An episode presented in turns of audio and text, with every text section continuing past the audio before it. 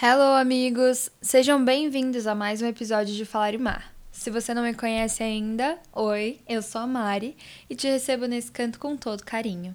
Queria dar as boas-vindas especialmente aos novos ouvintes de Falar e Mar que chegaram depois do meu último episódio, que foi com a Luísa Castim, do Luísa Clube. A gente falou sobre trends, consumo, redes sociais, comportamentos de consumo. E foi o episódio assim mais ouvido, mais compartilhado e mais falado de toda a história do Falar e Mar. Então a Lisa sabe quão grata eu sou a ela, sabe que está convidadíssima para o próximo.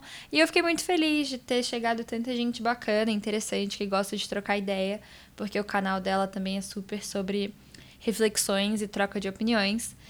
Mas se você está chegando aqui agora, eu queria te apresentar que esse é o meu podcast de reflexões baseadas em fatos reais da minha vidinha. Então, basicamente, algo acontece na minha vida, eu penso infinito sobre aquilo, tiro uma conclusão e venho aqui compartilhar. É algo que me faz muito bem. Eu amo esse espaço. Então, eu queria começar falando um pouco sobre isso, né? Que é muito engraçado que às vezes eu sumo daqui, aí eu volto. Não por falta de comprometimento, porque eu acho que eu tive no Falar Mar de outras maneiras, que eu já vou apresentar para vocês. Mas eu acho engraçado, acho que tem que estudar sobre isso, sobre a inspiração do artista, sabe? Às vezes quando a gente tá muito bem, a vida tá muito acelerada, a gente não tem tanto tempo para criar, mas quando a gente tá tipo meio que, ai ah, meu Deus, muitos pensamentos na cabeça, confuso, é aí que a inspiração vem. Então hoje são literalmente 11 da noite, eu tô aqui fazendo um episódio que eu já sei sobre o que vai ser, que é amizade na vida adulta. Tem vezes que eu chego aqui também não sei qual vai ser o título, não sei sobre o que, que eu vou falar, mas dessa vez eu super sei. É amizades na vida adulta. E esse episódio está in the making, ou para ser feito, desde agosto. Eu tenho uma conversa comigo mesma, um grupo comigo mesma no WhatsApp, que eu me mando áudios às vezes de reflexões que eu tenho para eu não perder depois, né? Ou quando eu não tô com meu diário para escrever, porque caso você não saiba, eu escrevo num diário há muitos anos já.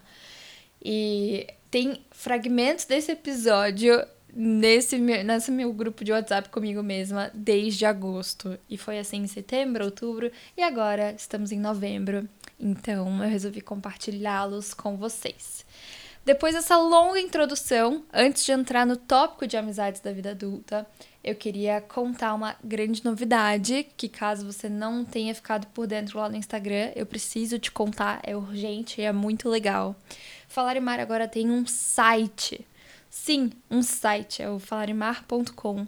E lá tem basicamente eu em todas as minhas facetas, bem egóico assim mesmo.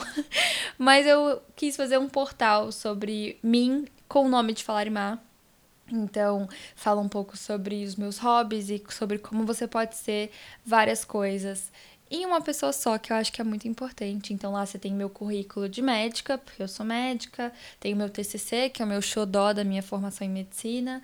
Ao mesmo tempo, tem todas as coisas do podcast, é lógico, e tem também uh, minha faceta de ceramista. Por enquanto, são essas que eu resolvi explorar. Mas no site do Falarimar, que é falarimar.com, você consegue ouvir os episódios, então você consegue ouvir fora de uma plataforma de streaming, o que é bem legal, bem democrático. Você consegue. Um... Nossa, a luz piscou aqui. Você consegue o principal, que é se inscrever na newsletter do Falarimar.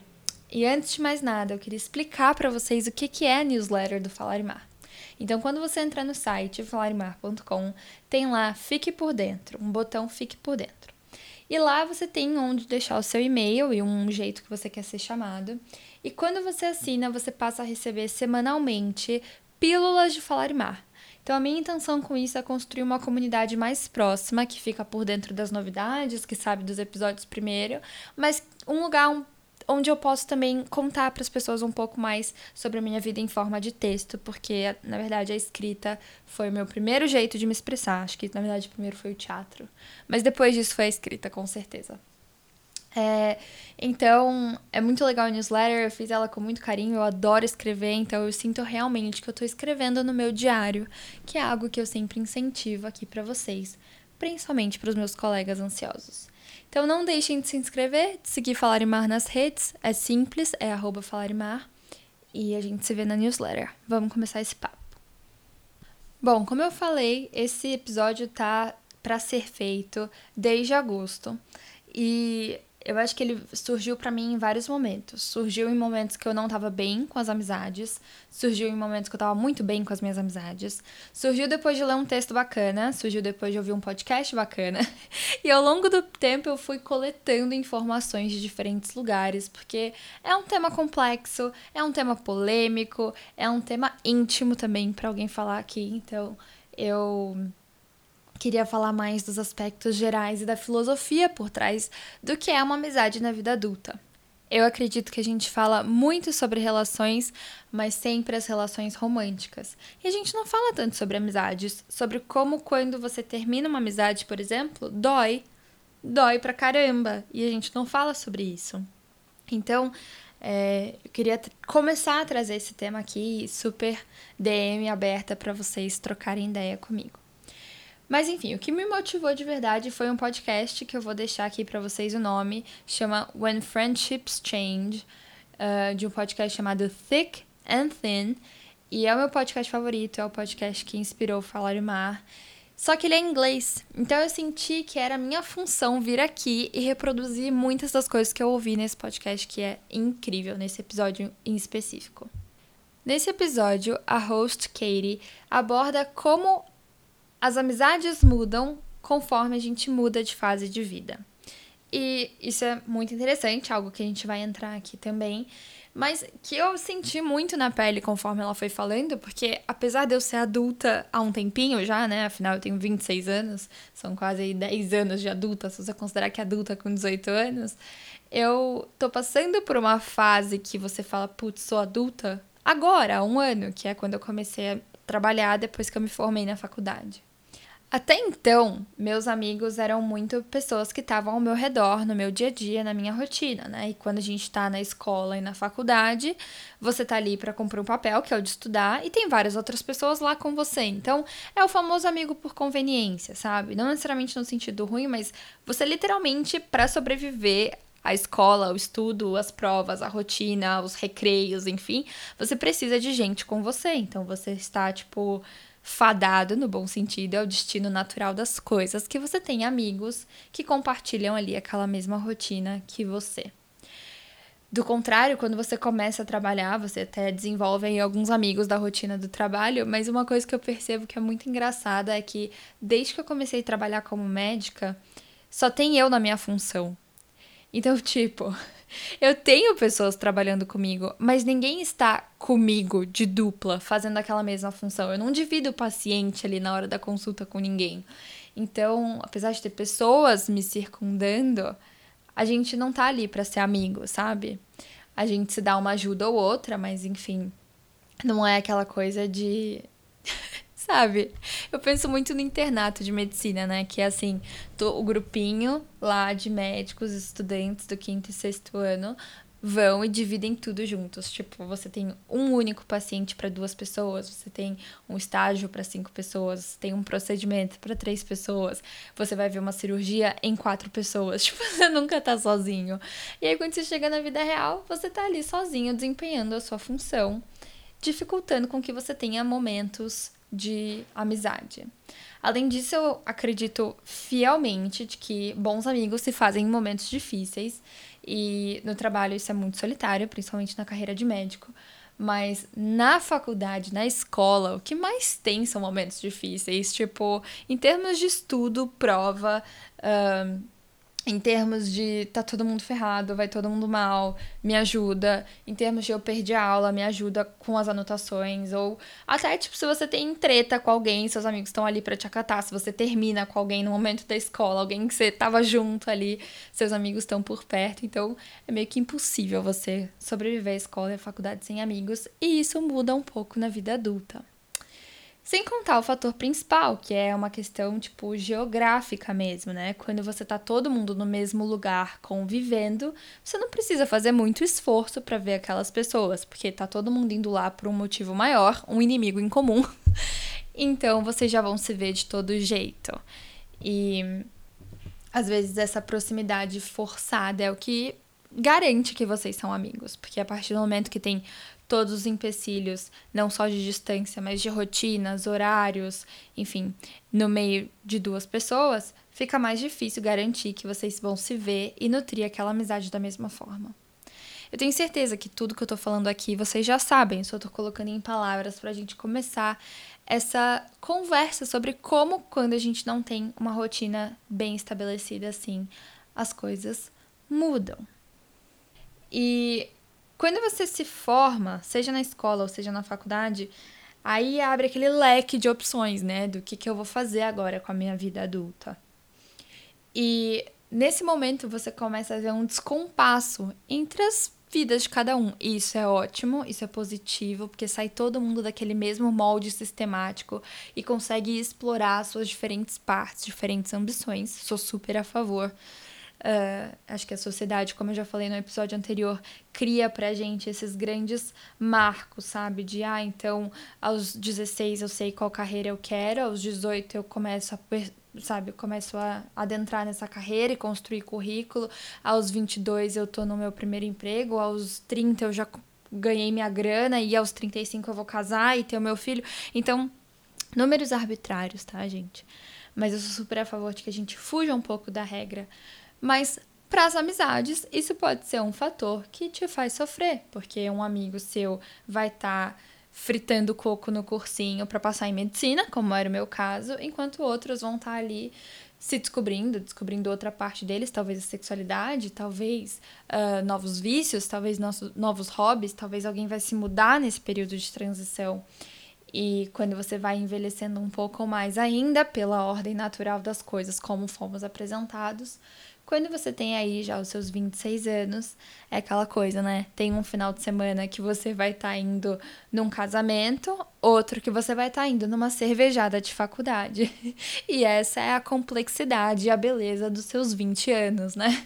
Tem um pouquinho de tudo. Tem uns que estão tendo filho e tem outros que estão no meio da faculdade ainda, ou se formando. E aí algo fez muito sentido para mim, que foi quando a Katie, nesse episódio do podcast que eu mencionei, disserta sobre um outro episódio, só que de Sex in the City, uma série que eu nunca vi. E ela fala que nesse episódio tá tendo um encontro das protagonistas, que são aí, acho que quatro mulheres, e que nesse episódio cada uma tá passando por um momento de vida. Uma acabou de ter um bebê, outra tá saindo com um cara e tá em dúvida sobre o cara. A outra tá com medo de envelhecer, na verdade é aniversário dessa uma que tá com medo de envelhecer. E tem uma outra que tá tipo, meu Deus, cada um, uma das minhas amigas está num momento de vida. E elas. O episódio aborda essa dificuldade delas encontrarem um lugar comum, né? Pelo que eu entendi, eu não vi o episódio.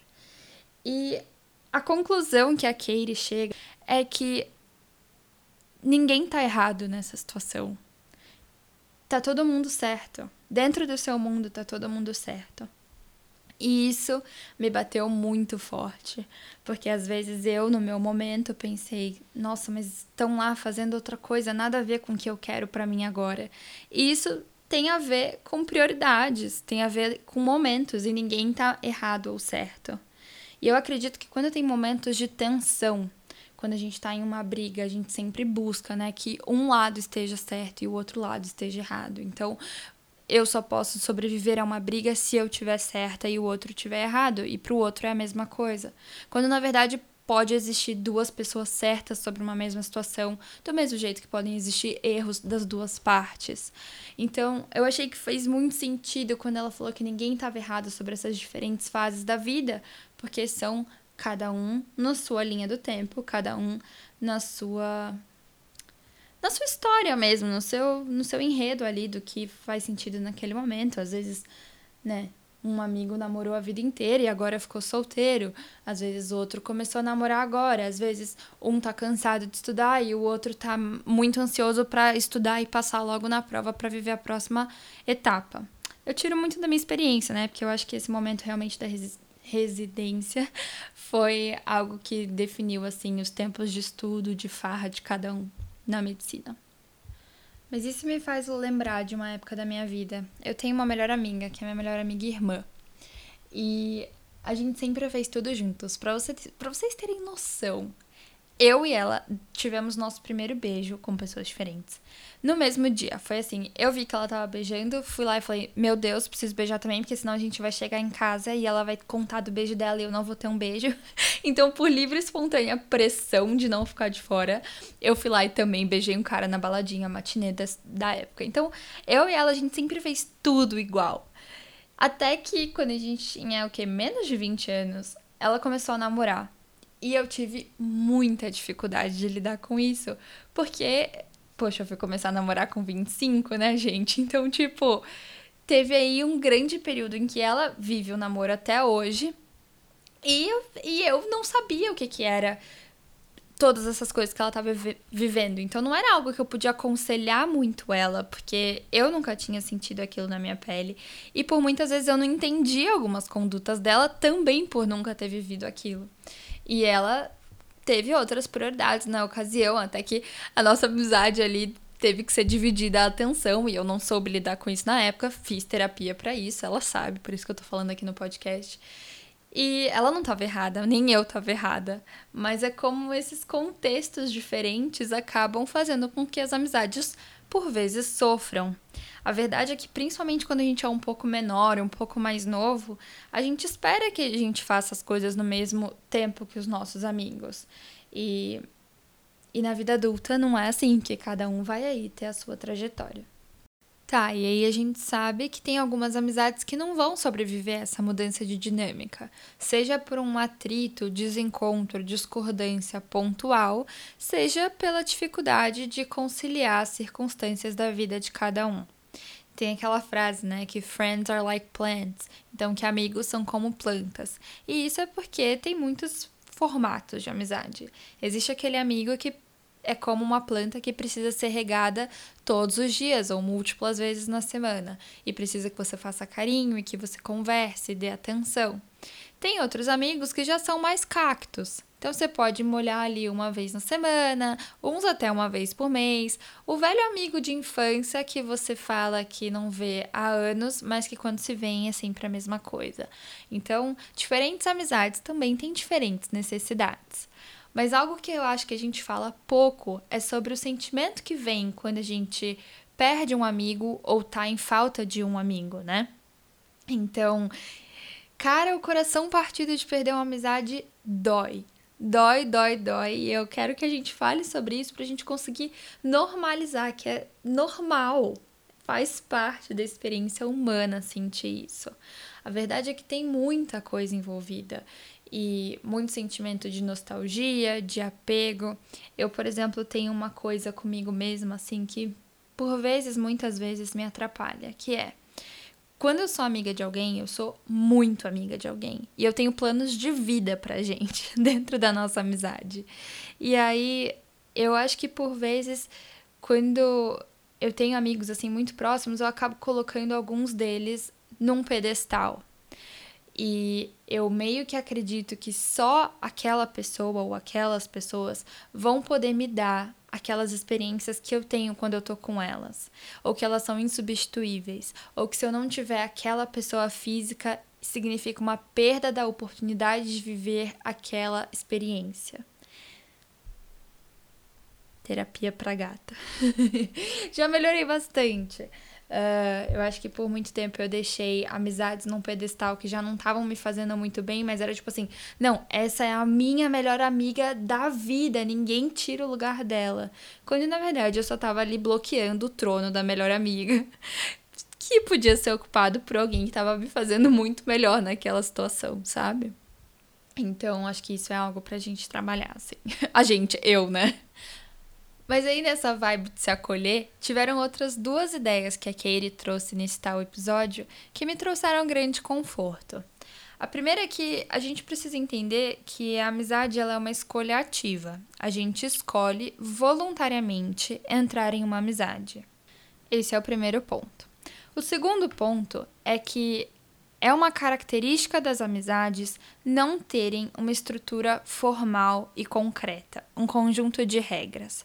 Então, diferente das relações amorosas, por exemplo, que mesmo dentro delas existe uma pluralidade de formas e combinados, a gente tem que numa relação amorosa monogâmica, vamos ter como base aí uma relação monogâmica, Existem algumas regras e alguns combinados que fazem parte do contrato social de você ser namorado, marido, esposa de alguém. Agora, as amizades, se ela é voluntária e se ela não tem regra concreta assinada num contrato, é muito mais fácil da pessoa falar: bom, isso não tá me servindo mais, eu vou embora. Ou é muito mais fácil da outra pessoa, às vezes, faltar com o cuidado que você estava esperando dela. Porque ela tá ali manejando ser seu amigo, enquanto ela maneja e administra ser e cumprir os outros diversos papéis sociais que ela tem, sabe? Agora vai você ficar sem falar com seu namorado por dias, ou sumir e não dar satisfação. Meio estranho, né? Mas na amizade a gente pode fazer isso, mesmo que o outro tenha expectativas de que a gente dê notícia. Então, mesmo que uma amiga tenha uma expectativa de que a outra vai contar tudo para ela, aquela outra não tem uma obrigação formal de contar. é como se ela não te devesse nada, assim, a gente deve por consideração. Mas quando eu entendi esse caráter voluntário e quase que arbitrário das amizades, eu entendi que é muito importante nutrir as minhas, mas também aprender a colocar cada coisa no seu lugar, sabe? É, vai ter gente que vai resolver o dele antes de pensar em você. Isso é um aprendizado recente, importante. E vai ter gente que vai te usar, não usar no sentido ruim, mas vai te usufruir da sua companhia e da sua presença para situações específicas. Então, sabe aquela coisa também que a gente tem e que é super normal, super comum, assim, de um amigo para cada coisa? Então, tipo, você tem uma amiga para treinar com você, você tem amiga que você fala de homens, você tem amiga que você fala de compras, então, tipo, como se para cada categoria da vida você tivesse uma pessoa. Porque de verdade é impossível uma pessoa só suprir todas as suas necessidades de conversas, de programas, de companhia. Então, por isso que a gente tem que ter também múltiplas fontes ali de troca, né? Vocês perceberam que eu já tô divagando, né? Essa é a hora que eu fujo do roteiro. e aí, aliás, falando nessa coisa de viver coisas junto, tem mais dois comentários interessantes. O primeiro é que eu tenho percebido uma mudança de dinâmica importante, que é assim: eu vim de uma faculdade integral. Nessa faculdade integral eu ficava lá com os meus amigos sempre. Chegou o ponto que eu me mudei para do lado da faculdade que eu, que eu estudava. E aí existia algo que era a simplicidade de ficar junto. Você podia simplesmente chamar alguém para ficar na sua casa para fazer uma atividade que você já ia ter que fazer só que aí você chamava alguém para fazer companhia. Então, tipo, a minha vizinha, ela era uma das minhas melhores amigas naquele momento, porque a gente ia, sei lá, lavar louça e eu chamava ela para ficar conversando comigo. Tenho duas amigas que moravam no prédio que era assim. E às vezes o programa era ir jantar na casa de alguém, tipo, ah, nós dois temos que jantar mesmo? Vem você pra cá ou eu vou eu, eu pra ir, sabe? Então, isso era um caráter de muito mais facilidade. Hoje em dia eu penso, cara, pra manter minhas amizades eu tenho que gastar dinheiro, eu tenho que me arrumar, ficar linda, maquiada, bem vestida, porque é sempre sobre ir em algum lugar para se encontrar, né? Diferente quando você volta para casa dos pais, enfim. Mas, no meu caso, né, que eu votei. Mas é isso, assim. Antes era só ficar junto, agora tem que ir comer em algum lugar, pensar num restaurante para ir, uma roupa para botar, e essas coisas vão meio que minguando a nossa disposição em nutrir essas amizades. Eu super sinto isso.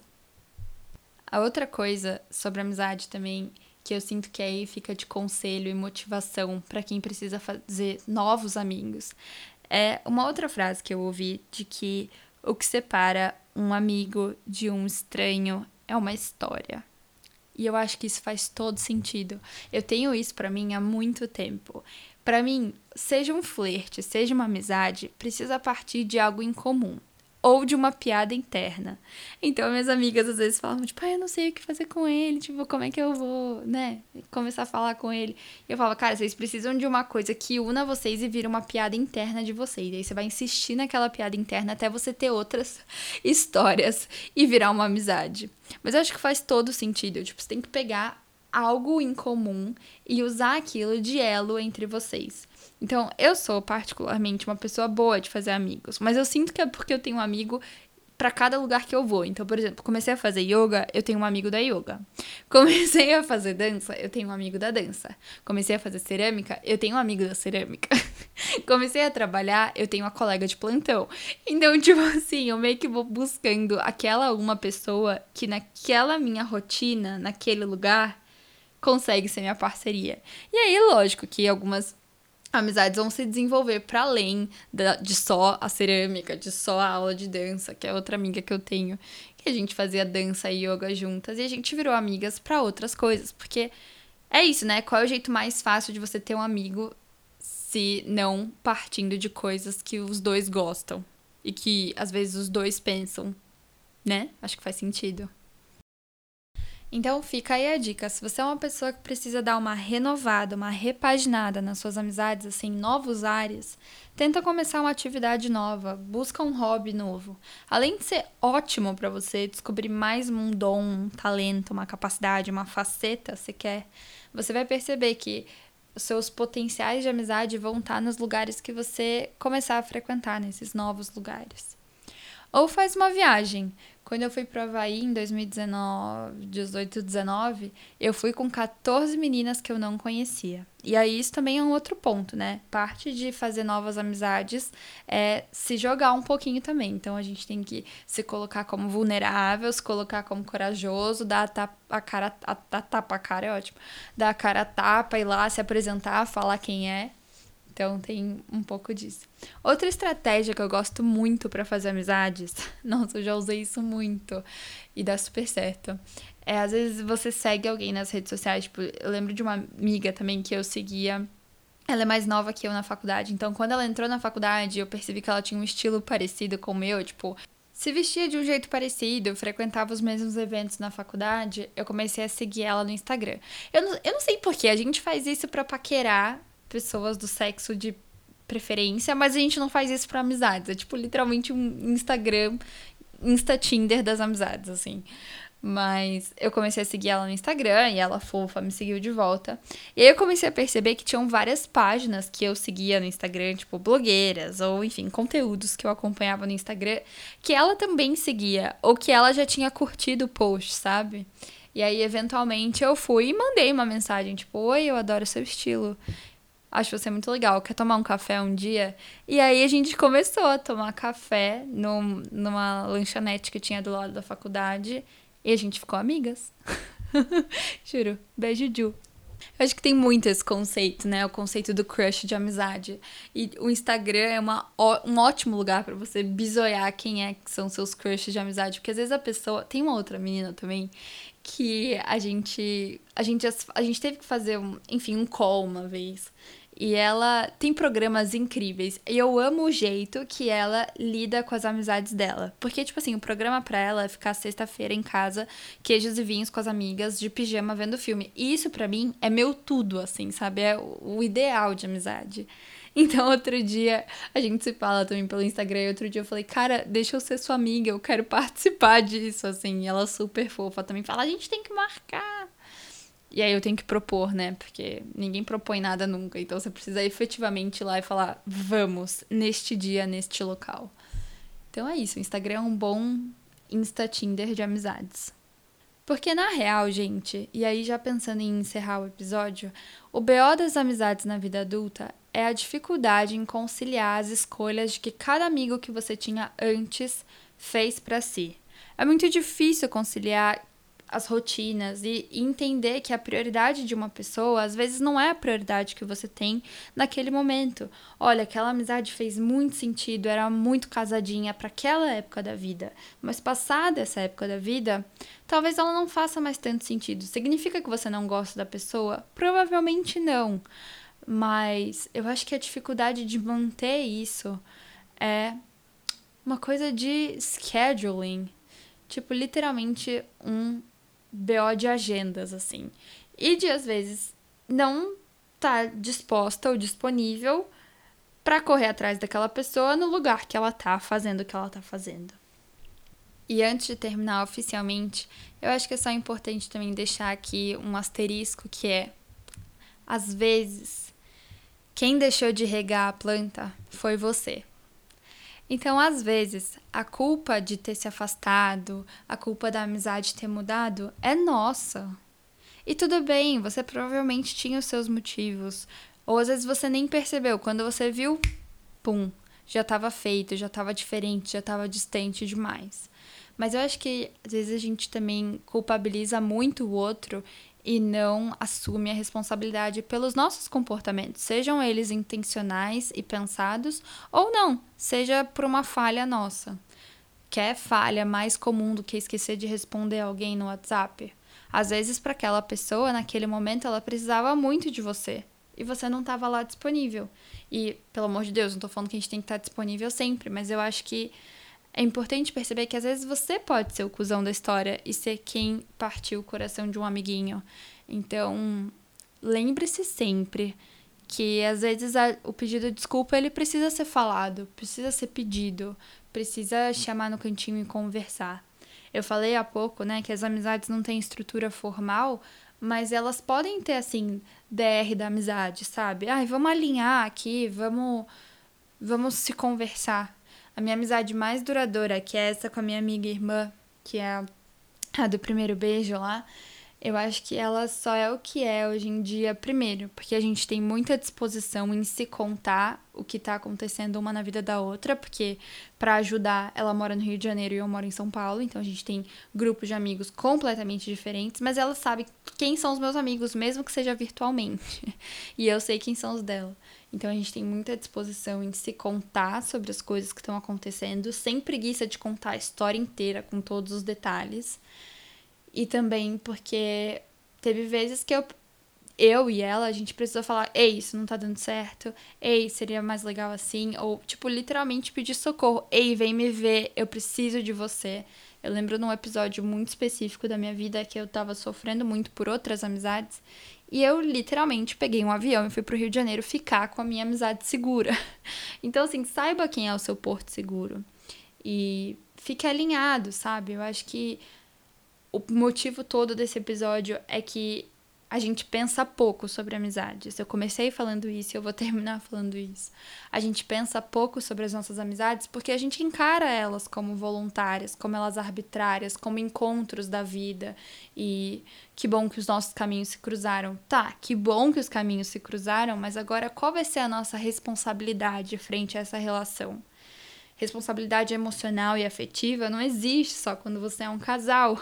Existe também quando você tem ali um amigo que cria uma expectativa em relação àquela amizade, que tem necessidades e que gosta de você, né? Que quer nutrir aquilo. Então, eu acho que é sempre importante checar com o outro, assim, tipo, não só como ele tá, mas o que ele tem esperado, do que, que ele precisa ou você se posicionar, seja pedindo desculpa, seja tendo uma demanda. É ok a gente ter demandas em relação às nossas relações. Nem sempre as pessoas vão poder oferecer aquilo que a gente precisa. Às vezes elas não vão nem saber como oferecer aquilo que a gente precisa. Mas a comunicação é a chave, né? Sempre penso nisso. Ai, que finalzinho monólogo inspiracional. é isso, eu achei que esse episódio ia ficar bem mais longo.